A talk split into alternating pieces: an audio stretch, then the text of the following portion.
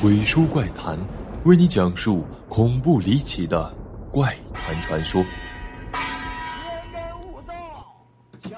本节目由喜马拉雅 FM 独家播出。泰国猛鬼大楼号称世界上最恐怖的鬼楼之一，是一座有名的烂尾楼。上世纪九十年代，泰国经济蓬勃发展，高楼林立。其中就包括知名的鬼楼沙吞独特摩天大楼。当时建商预计将会有六百五十九户住宅公寓，另外还有五十四间商店。建筑商要把设立于黄金地段的沙吞独特大楼打造成当地的地标。整栋大楼的设计也采用了奢华美丽的雕工，刻印出曼谷独有的风情。处于曼谷非常繁荣的地方。而且还能遥望整条昭披耶河，当时也有曼谷最美建筑之称。但到了一九九七年，世界性金融风暴席卷亚洲，泰国经济也深陷其中。由于缺乏资金，很多的建筑项目都被暂停。这栋价值三十八亿的幽灵塔也被以一千五百万的价格贱卖。然而，接盘侠依然没有能力继续修建，而拆除也是一笔非常庞大的开销。建筑师也因涉及谋杀案被逮捕，就这样，曾经万众瞩目的幽灵塔被遗忘在曼谷的街道上。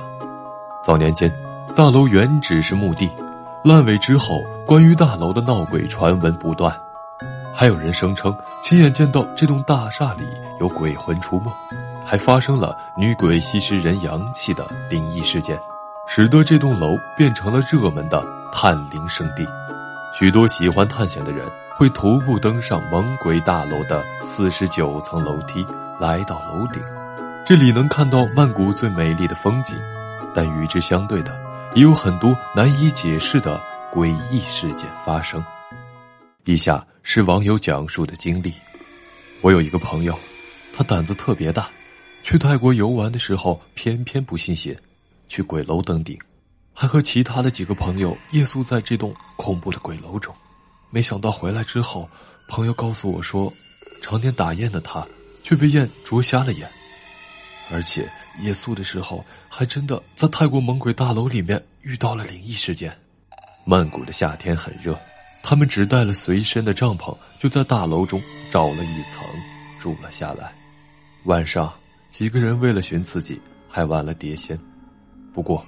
狄仙根本没有请来，几人就轮流讲起了鬼故事，直到半夜十二点多才睡。这一觉睡得很不踏实，翻来覆去总感觉有人盯着他看，直到迷迷糊糊的睡着了，却感觉有人在推他。他睁开眼睛一看，是他一个帐篷的兄弟。这哥们儿示意他从拉链缝隙中向外面瞧一眼，只见外面出现了一个白衣女子，没有脚。飘在空中，这女鬼潜入另一个帐篷之中，帐篷里面一会儿就传来了奇怪的声音。难道这女鬼是在采阳补阴？两人在帐篷里面瑟瑟发抖，连忙把家人给的护身符拿在手中，隔岸观火，一夜未眠。后来，我朋友从泰国回来后，去了他们那儿最有名的一个寺庙，捐了不少的香油钱，还又求了好几个开光的平安符。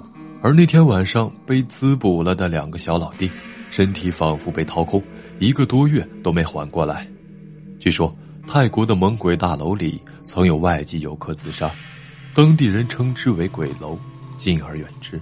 于是乎，这里的凄凉和不远处曼谷的高楼形成鲜明对比，成为了闹市中充满诡异气氛的荒废大楼。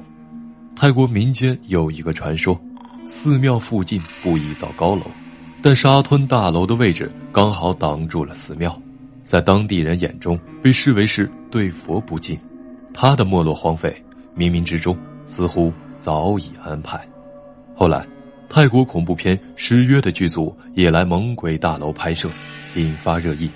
工作人员在拍片的时候都小心翼翼，每天开拍前先祭拜，演员们也都随身携带护身符。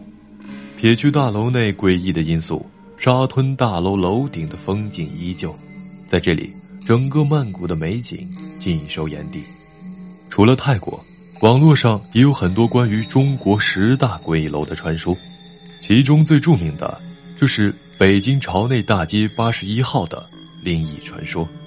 据说，朝内大街八十一号是英国人的教堂，后来被国民党军官占用。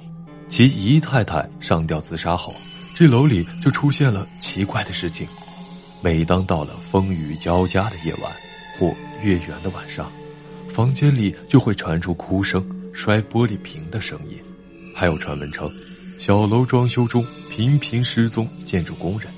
其中流传最广的是，二零零零年三名建筑工人在这里失踪。这栋废弃的小楼曾经被电视剧组使用过多次，其中就包括《永不瞑目》。假如让你独自探险这些恐怖鬼楼、幽灵城堡，只能带三样东西，你会带什么呢？欢迎评论区留言，谈谈你的看法。对灵异事件、都市传说感兴趣的朋友，可以关注我的公众号“鬼书怪谈”，获取更多。本期结束，周六，日本恐怖都市传说，怨气灵，不见不散。